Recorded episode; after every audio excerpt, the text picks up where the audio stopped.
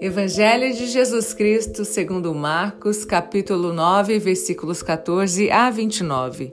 Quando voltaram para junto dos discípulos, viram em volta deles grande multidão e doutores da lei discutindo com eles. Assim que toda a multidão viu Jesus, ficaram admirados e correram para saudá-lo.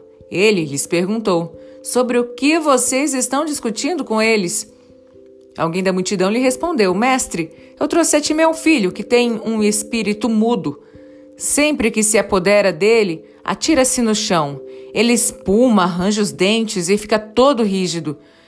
Pedia aos teus discípulos que o expulsasse, mas eles não conseguiram. Jesus lhe respondeu: Ó oh, geração incrédula, até quando estarei com vocês? Até quando hei de suportar vocês? Traga o menino para mim e o levaram até ele.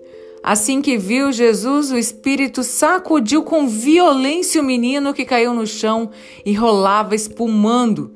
Jesus perguntou ao pai: Quanto tempo faz que isso acontece com ele? E ele respondeu: Desde criança.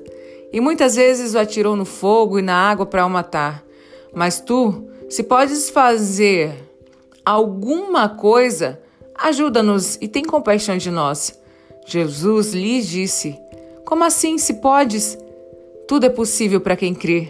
Imediatamente o pai do menino gritou: Eu creio, ajuda a minha falta de fé. Vendo que a multidão acorria, Jesus repreendeu o espírito impuro. Espírito surdo e mudo, eu lhe ordeno, saia dele e nunca mais entre nele. E gritando e agitando-o com violência saiu. O menino ficou como se tivesse morto, de modo que muitos diziam que ele tinha morrido. Jesus, porém, tomando-o na mão, o levantou e ele ficou de pé. Quando Jesus entrou em casa, seus discípulos lhe perguntaram a sós: Por que nós, no, nós não fomos capazes de expulsá-lo? E Jesus então lhe respondeu: Essa espécie não pode sair de jeito nenhum, a não ser pela oração. Bem, é fundamental estar em sintonia com Deus na oração. Mas aquele ambiente de desentendimento entre Jesus e os discípulos, estes não pensam nas coisas de Deus e sim nas coisas dos homens.